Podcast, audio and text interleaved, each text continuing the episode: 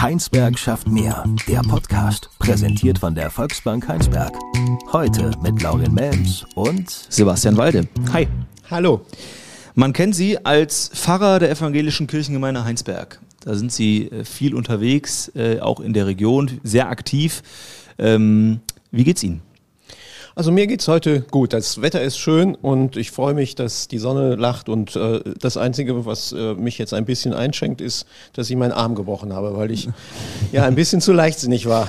Man sieht es ein komplett eingegipster linker äh, Arm, aber ich denke, äh, jetzt, wo das Wetter besser wird, da macht das besonders auch nochmal viel Spaß, wenn der schön, schön warm ist die ganze Zeit. Ne? da freut man sich, wenn das abkommt. Wir möchten äh, mit Ihnen heute ein bisschen sprechen über ähm, ja, Ihre Arbeit, Ihre Aktivitäten. Ähm, Kirche ist ja gerade nicht einfach. Jetzt kann man sagen, zum Glück evangelisch. das macht das Ganze ein bisschen einfacher. Äh, ein schwacher Trost, würde ich sagen. Aber trotzdem ähm, ist die Kirche ja aktuell schon seit längerem in einem, in einem Umbruch. Immer weniger Menschen äh, interessieren sich oder für die Kirche, partizipieren auch davon und engagieren sich auch in der Kirche.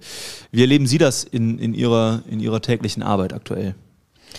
Ja, also zum einen äh, kann ich mich eigentlich darüber freuen, dass wenn ich jetzt auf die Gemeindegliederzahlen schaue ähm, und den Zeitraum äh, anschaue, in dem ich hier in Heinsberg Pfarrer bin, sagen kann, dass äh, sich da äh, nach unten eigentlich wenig bewegt hat, dass das stabil geblieben ist, obwohl wir natürlich auch Austritte haben, aber sozusagen diese sinkenden Zahlen, die allgemein zu verzeichnen sind, die äh, sind in Heinsberg Gott sei Dank noch nicht zu verzeichnen. Dennoch merke ich natürlich das, was Sie angesprochen haben, nämlich, äh, dass es äh, schwer ist, Menschen dafür zu begeistern, sozusagen am Gemeindeleben teilzunehmen.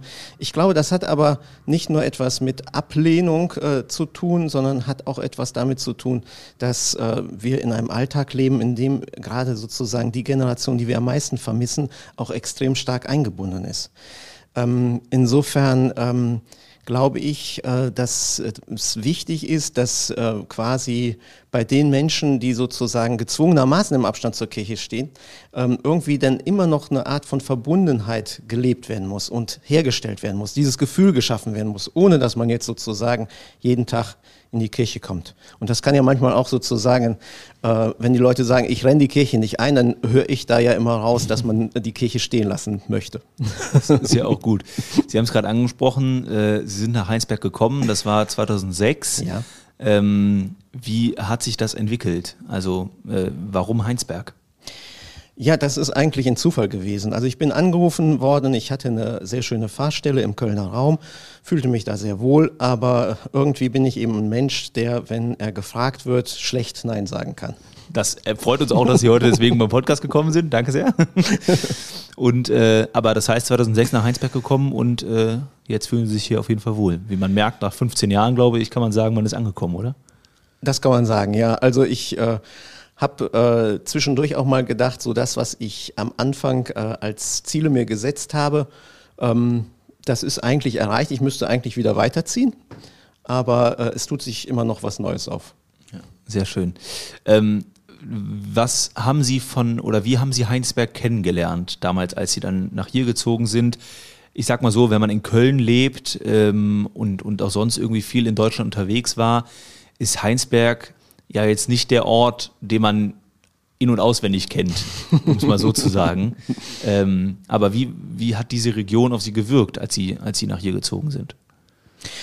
Also sie hat auf, ich sag mal, uns als Familie äh, charmant gewirkt. Ähm, also was uns angesprochen hat, war im Grunde diese Kombination aus so einem ländlichen Charakter. Wir wandern gerne, gehen gerne spazieren ähm, fahren gern Fahrrad äh, und äh, das ist hier ja ganz gut möglich. Und aber gleichzeitig, dass man jetzt nicht komplett auf dem Dorf ist, sondern im Grunde eine Stadt hat, die als Kreisstadt doch auch einiges zu bieten hat. Und letzten Endes auch äh, relativ kurze Wege. Also das äh, fand ich auch eben extrem angenehm, dass man eigentlich relativ schnell hier ankommen kann und ich sag mal so mit äh, allen ins Gespräch kommt. Äh, das ist jetzt in Köln etwas äh, schwieriger, wenn man im Kölner Raum ist, dann mit dem Oberbürgermeister zum Beispiel mal ja. zu Kaffee zu trinken, sich ja. zu verabreden. Ja. Ähm, es gibt ein paar Projekte, über die ich gerne äh, mit Ihnen sprechen würde.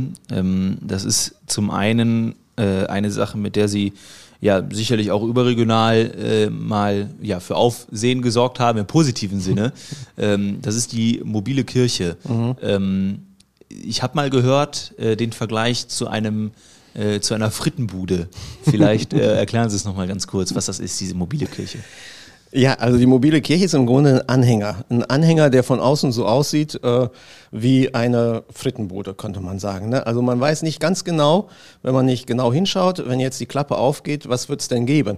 Gibt's da quasi jetzt äh, Fritten oder Schaschlik oder Würstchen oder gibt es eben den Segen? Und äh, ja, das, das Letztere gibt's äh, vielleicht zu selten, äh, aber wird eben, denke ich, äh, auch genauso gebraucht. Mhm. Ähm, wie kam die Idee? Ähm, also aus äh, drei Motivationen heraus. Zum einen sind wir ja hier eine Gemeinde, die praktisch äh, in vielen Ortsteilen zwar Gemeindeglieder hat, aber nur an, in zwei Ortsteilen ein Kirche, ein Gotteshaus. Das heißt, die Leute müssen zu uns kommen.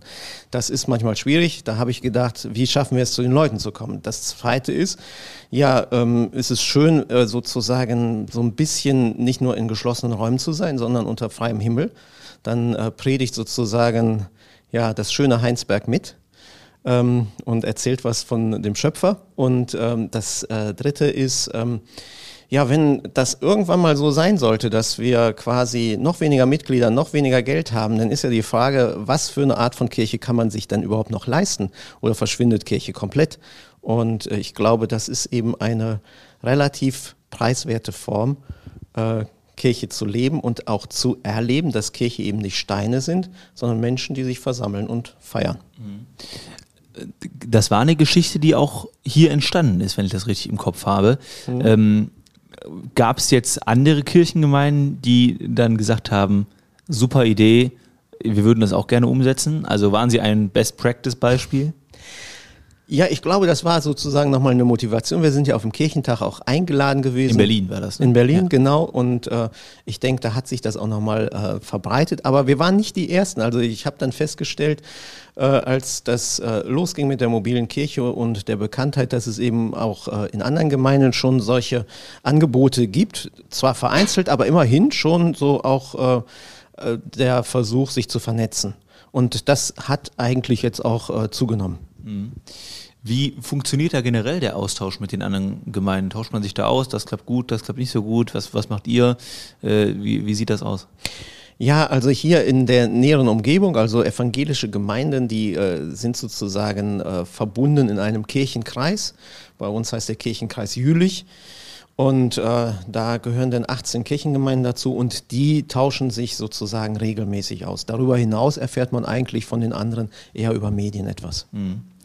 Ähm, ein anderes Projekt neben der mobilen Kirche, was auch aus unserer Sicht ziemlich cool ist, haben wir mit der Volksbank Heinsberg ja auch schon äh, sehr gerne unterstützt, ist die Kinderchancentafel in Oberbruch, ähm, wo Kinder und Jugendliche nach der Schule hinkommen können, äh, um ja, um, um Zeit zu verbringen und um quasi diese offene Ganztagsschule, äh, die vielleicht dann nicht angeboten werden kann in der Schule oder nicht genutzt werden kann, ähm, dann dort zu nutzen.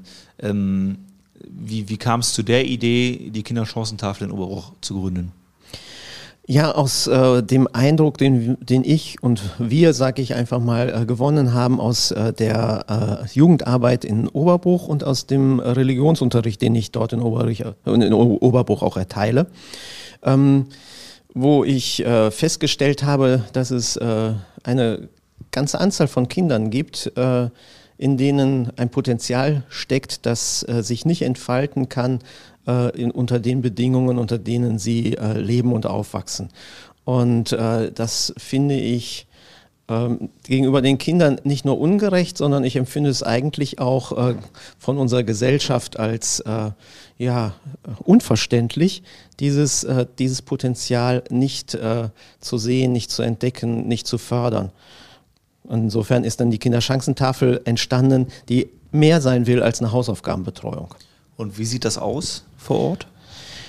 Ja, das sieht so aus, dass äh, praktisch nach Schulschluss, so wie Sie es erzählt haben, die äh, Kinder zu uns kommen, dann äh, gibt es wenn Corona es erlaubt, ein äh, frisches, äh, selbstgemachtes Mittagessen.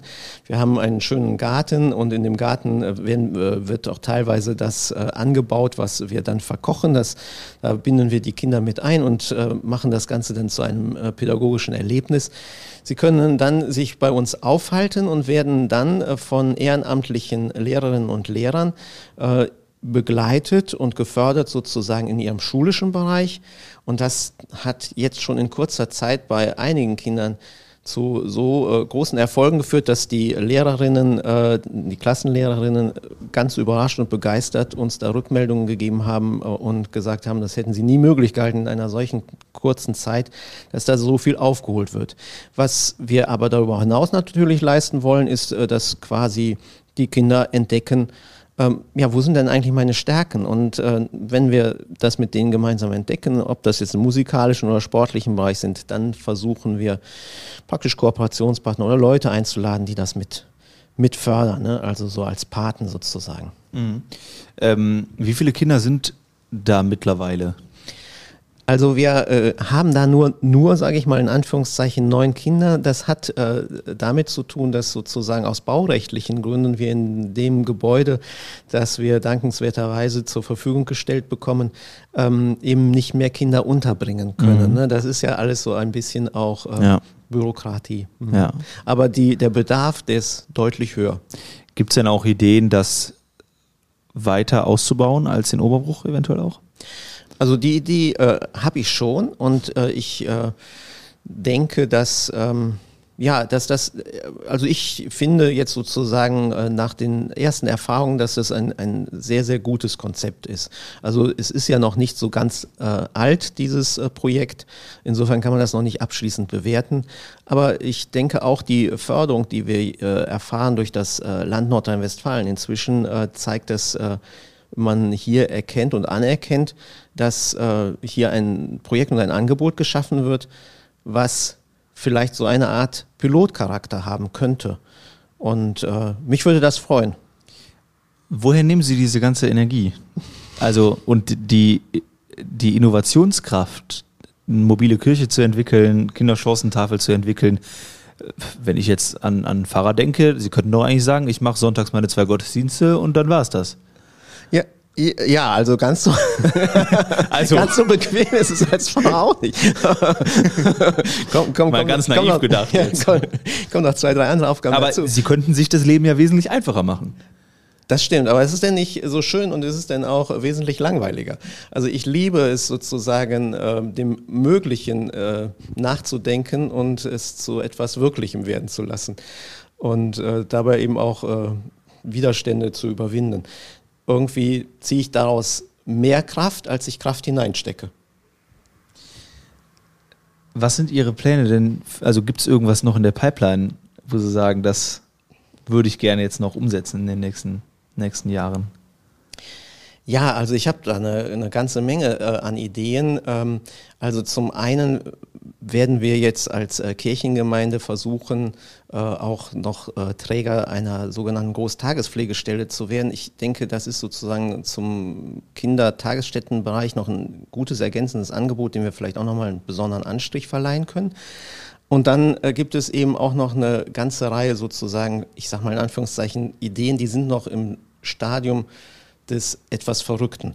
Also ich denke an eine Start-up-Kirche, also ähm, wo man im Grunde ähm, ja, jungen Menschen die Gelegenheit gibt, ähm, in Form von Start-ups ähm, das zu verwirklichen oder umzusetzen, was ich auch sozusagen als kirchlichen Auftrag äh, ansehe, nämlich ähm, ja, Schöpfung zu bewahren, und ähm, Menschen ja, zu begleiten oder, oder das Leben äh, ja, zu wertvoller zu machen.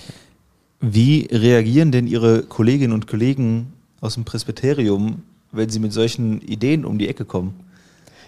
Ja. Also ist das immer ein cool, machen wir? Oder wird da dann auch mal gesagt, das so nicht, jetzt reicht's? Also es es ist natürlich so, also dass, äh, ein, äh, dass das Presbyterium, das Leitungsorgan äh, einer evangelischen Kirchengemeinde, eine große Verantwortung hat. und sich dieser Verantwortung natürlich auch bewusst ist und mir die auch manchmal bewusst macht. Denn letzten Endes, äh, wenn so ein Projekt scheitert, dann äh, kann das natürlich auch, äh, je nachdem, wie viel Geld, Zeit, Energie, sonst was wir hineingesteckt haben, Konsequenzen haben. Ähm, als ich hierher gekommen bin, da war so eines meiner ersten Ziele, äh, darauf hinzuwirken, äh, unser Kirchengebäude äh, zu sanieren und ich sag mal zukunftsfest zu machen, ökonomisch, aber eben auch ökologisch. Das ist äh, jetzt für so eine kleine Kirchengemeinde im Kontext der 18 Kirchengemeinden des Kirchenkreises Jülich sind wir, was Kirchensteuereinnahmen angeht, die schwächste Gemeinde. Ähm, ist das natürlich eine große Herausforderung und äh, ich glaube, da war sozusagen ich, auch, auch ein bisschen Angst oder Vorsicht im Raum. Ne? je mehr Projekte gelingen, desto zuversichtlicher wird man. Und äh, aus diesem, äh, und da bekomme ich eigentlich äh, vom Presbyterium einen großen Vertrauensvorschuss. So nach dem Motto, ja, das wird schon klappen. Und, und wie entstehen diese Ideen? Sitzen Sie im Auto, fahren durch die Landschaft und denken, das machen wir jetzt? Oder ist es tatsächlich ein Hinsetzen und überlegen, wie können wir die Kirche moderner machen? Wie können wir weitere Angebote schaffen? Wie können wir mit den Menschen in Kontakt kommen und dann ein lösungsorientiertes Denken?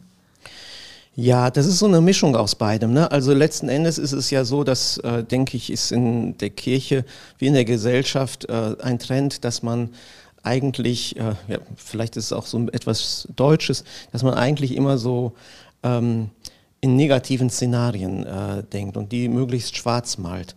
Ja, und äh, da versuche ich eigentlich äh, in allen Krisen so das Gute zu finden. Ne? Wir können uns die Gebäude nicht mehr leisten. Äh, wir dürfen aber, wir dürfen auch nicht mehr, äh, sage sag ich mal, so einen CO2-Fußabdruck hinterlassen. Ja, äh, also gibt es noch eine Alternative dazu, den Laden dicht zu machen. Und diese Alternative, die, die suchen wir dann gemeinsam und mhm. haben sie auch bisher gefunden. Ihr kennt das vielleicht, ihr seid kurz vor einem Geburtstag, sucht noch dringend ein Geschenk für eure Freundin, euren Freund oder die Familie. Da ist der Heinsberg schafft Mehrgutschein die perfekte Möglichkeit. Mittlerweile bei über 160 Akzeptanzstellen in Heinsberg im ganzen Kreis einlösbar.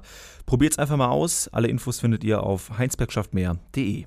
Herr Walde, jetzt haben wir über ein Jahr schon äh, diese aktuelle Situation. Der Kreis Heinsberg war natürlich auch einer der ersten, der irgendwie involviert war. Ähm, das ganze Leben hat auch, ist auch irgendwie stehen geblieben oder musste sich verändern. Was hat Corona mit der Kirche gemacht vor Ort? Ja, also äh, das hat natürlich die Kirche extrem äh, auch äh, beeinflusst, weil quasi äh, Kirche bedeutet für mich jedenfalls äh, Nähe und Gemeinschaft, äh, auch Berührung. Und all das war ja sozusagen ausgeschlossen. Und die große Herausforderung äh, ist gewesen, wie gelingt es, äh, dies äh, auf Distanz zu leben. Und äh, teilweise ist es äh, sehr gut gelungen und äh, wir haben uns digitale Formate erschlossen. Da schaue ich auch auf meine Kolleginnen und Kollegen im Kirchenkreis, die da äh, sehr kreativ gewesen sind. Da schaue ich auf meinen jungen Kollegen hier in Heinsberg, Felix Schikora, äh, der mit dem Kindergottesdienst-Team äh, da einen schönen Kanal, ein super Angebot gemacht hat. Also es ist auch viel sozusagen gelungen und in der ersten Corona-Phase konnten wir die Erfahrung ähm, machen, dass die Menschen dankbar für das Angebot waren, was denn als alternatives Angebot äh, ihnen ja praktisch von uns zur Verfügung gestellt wurde. Das hat aber mein Eindruck auch nachgelassen. Da hat es auch eine Müdigkeit gegeben ne, in der mhm. Annahme dieses Angebotes. Gerade jetzt dann auch, als es dann nochmal im Winter zum zweiten Mal losging etc. Ähm, ich meine, für die Kirche war es ja, sind ja auch einfach drei wichtige Feste äh, irgendwie nochmal auch ganz bewusst in, in heiße Phasen reingefallen. Ne? Ostern 2020, Weihnachten 2020 und, und Ostern 2021 äh, sind ja die, die größten Feste, die, die, die wir quasi feiern in den Kirchen. Ähm, das war sicherlich auch nochmal ein Punkt, wo man drüber nachdenken musste, dann, wie man das umsetzt. Wie haben Sie das gemacht? Ja, also äh, der erste Lockdown und äh, in, de, in, dem, in dem, beim ersten Osterfest sozusagen, äh, da haben wir tatsächlich ja äh, die Kirchen äh, zugelassen, haben keinen äh, Gottesdienst sozusagen in Präsenz gefeiert. Und äh, ich hätte mir nie träumen lassen, dass ich den Fernseher anschalte und die Bundeskanzlerin sagt, es gibt über Ostern keine Gottesdienste. Ja. da, das, da musste ich mich erstmal kneifen und ob das wahr ist. So, und dann hat man natürlich die Hoffnung gehabt, okay, dieses Jahr äh, wird es so sein, aber dann freuen wir uns auf das nächste Jahr. Und als dann ausgerechnet äh, zu Weihnachten und dann aber auch beim zweiten Osterfest äh, wieder die Inzidenzzahlen so hoch waren, dass im Grunde ja der Rat im Raum war, äh, es äh, mit Präsenzgottesdiensten sein zu lassen, da muss ich sagen, da war ich schon so ein bisschen der Verzweiflung nahe. Das hat mich jetzt nicht nur als Pfarrer, sondern eben auch als Mensch und Christ äh, doch sehr angefasst. Und äh, ich hatte dann äh, zumindestens äh, ja, auch in Gemeinschaft mit dem Presbyterium, also das ist ja dann auch ein ganz großes Thema Verantwortung. Ne? Wer, wer, wer trägt mhm. die Verantwortung? Und dann haben wir gesagt, wir, wir feiern aber an Weihnachten Gottesdienst, zumindest Open Air. Und dann hatte ich mir einen Karnevalswagen geliehen und habe äh, damit dann äh, den Weihnachtssegen sozusagen auf die Straße gebracht und zu den Menschen. Sind quasi rumgefahren genau, durch den Ort. Durch den Ort gefahren und ja, habe mich gefreut, dass äh, die Menschen dieses Angebot so angenommen haben. Wir haben wirklich es äh, nicht beworben, sodass es zu keinen Ansammlungen kommen konnte und nicht verraten, wo lang wir fahren. Aber diese Zufallsbegegnungen, die waren dann trotzdem extrem schön. Und da sind wir wieder beim Thema, was wir eben schon hatten wie um Himmels Willen, haha, Wortwitz, kommt man auf den, auf, die, auf den Gedanken, komm, wir holen uns einen Karnevalswagen und machen halt einen Gottesdienst on the road. Ja, das, also Sie haben es gesagt, um Himmels Willen. Ne? Also das sind so Sachen, die schenkt der Himmel. Ja, ja. Aber äh, Erfahrung war gut, das heißt, wir sehen Sie nächstes Jahr dem Karneval auf dem Wagen. Also ich, ja, also ich äh, muss sagen, das hat sehr viel Spaß gemacht und äh, ich bin schon geneigt dazu, das nochmal zu wiederholen. Aber ich weiß aber auch nicht so hundertprozentig, ähm, ja, es gibt auch Sachen, die sind so einmalig schön, dann sollen sie auch einmalig bleiben. ähm, jetzt geht es ja langsam wieder los. Ja. Ne? Zum Glück, wir können, wir können, wieder, wir können wieder viel machen. Mhm. Ähm, wie, wie merken Sie jetzt, kommen die Leute zurück auch in die Kirche und sagen, boah, endlich wieder schön, dass wir wieder hier sein können. Ich meine, es ist ja schon länger möglich, auch in der Kirche wieder zu feiern, mhm.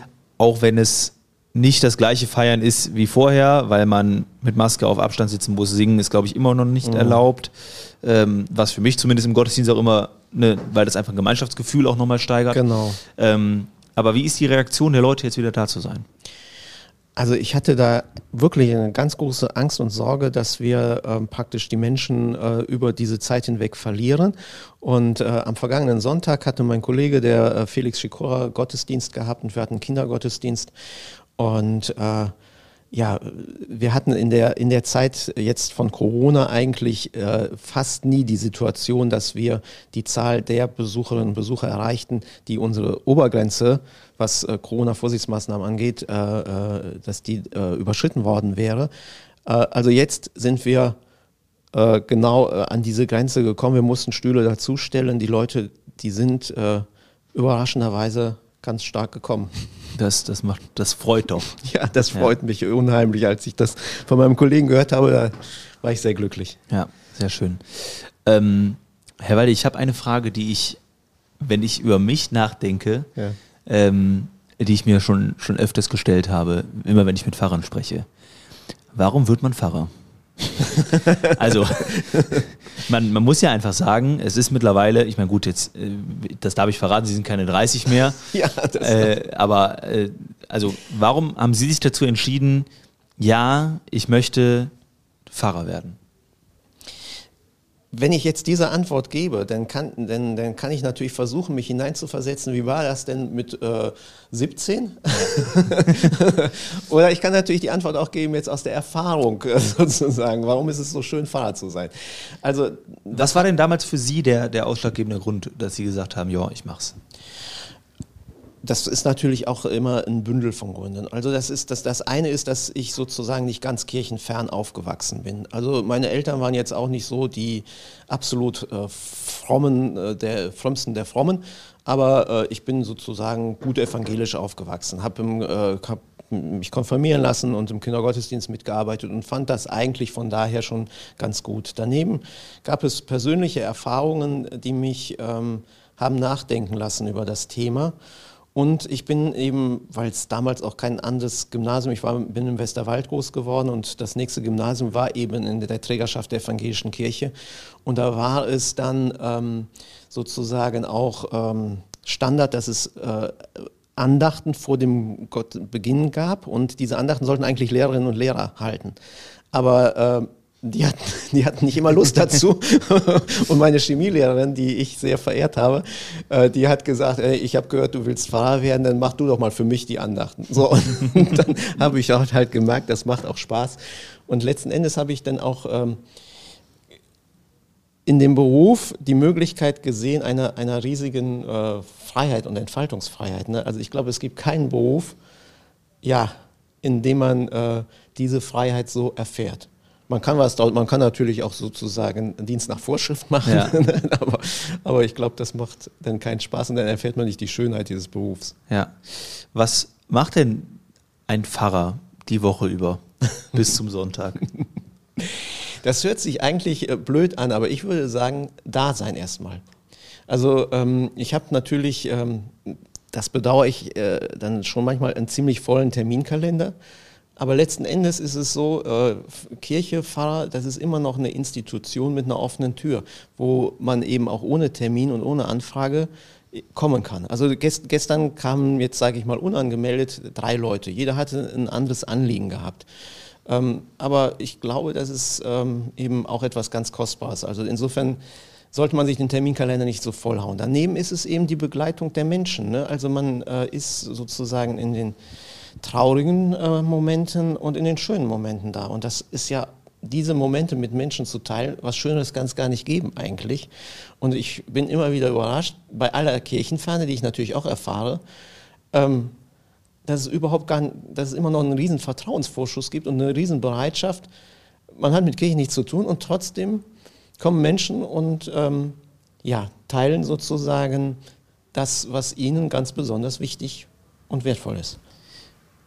Gibt es denn auch was, wo Sie sagen, das nervt mich richtig an meinem Beruf?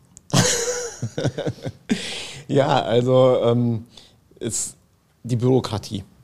Ja. Das ist, äh, das ist, äh, ich äh, bin ja froh, dass ich evangelisch bin, aber auch in der evangelischen Dito. Kirche. aber auch in der evangelischen Kirche gibt es Bürokratie und um mich herum ist eben auch, äh, erlebe ich Bürokratie eben auch als ein ganz äh, großes Hemmnis. Sicherlich ist das alles gut, aber äh, wie gesagt, das, ist, äh, das erlebe ich als störend. Dann ist es natürlich auch ähm, etwas, das nervt mich nicht, aber es ist, wenn ich, sage ich mal, sagen soll, was eine Belastung ist, ist, ist einfach so. Ähm, wenn ich jetzt sozusagen Pfarrer im Gefängnis wäre oder an der, an der Schule oder so etwas, dann könnte ich meinen Beruf ausüben, aber der Rahmen, der würde im Grunde mir gestellt werden, müsste ich mich nicht drum kümmern.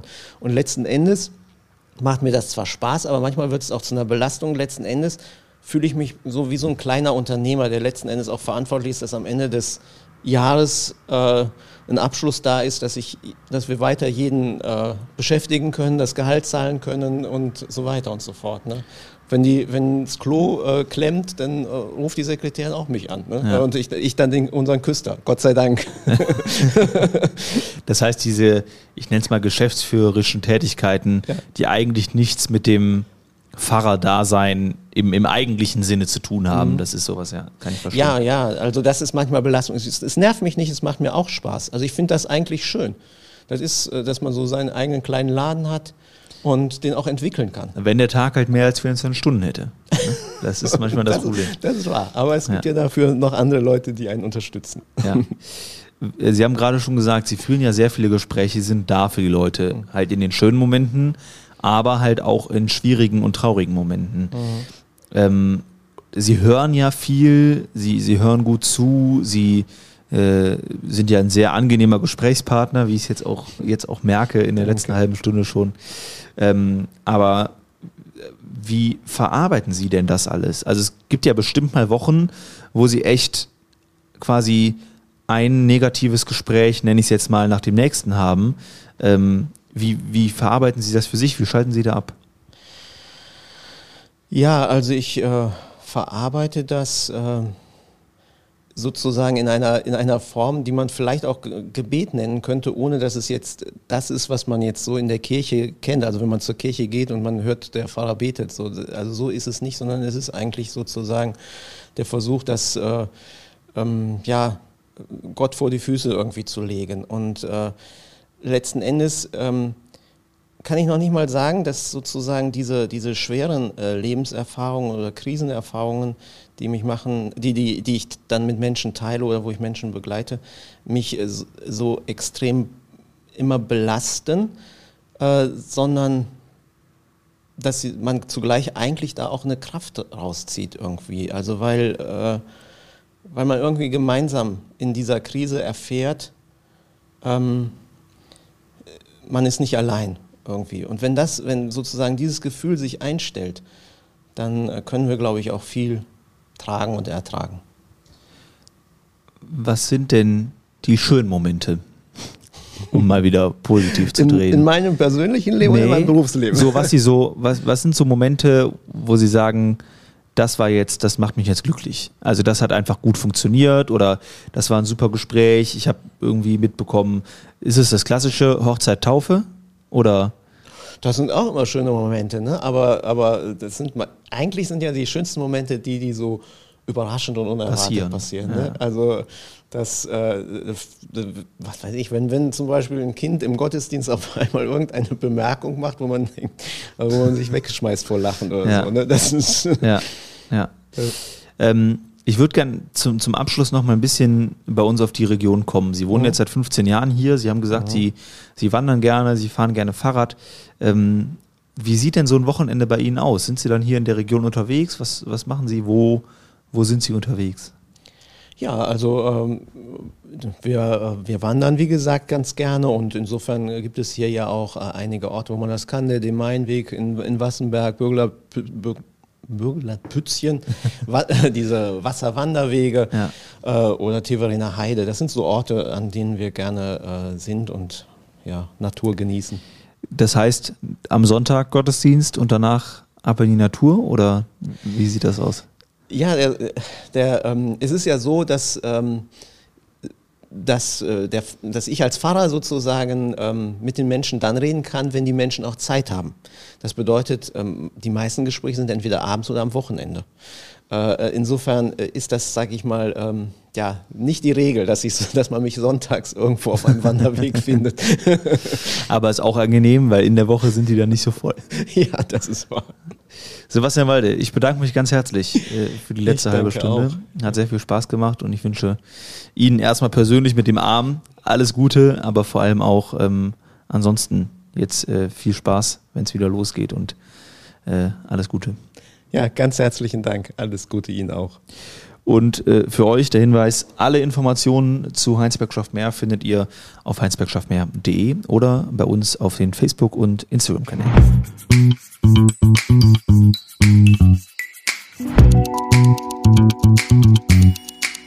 Musik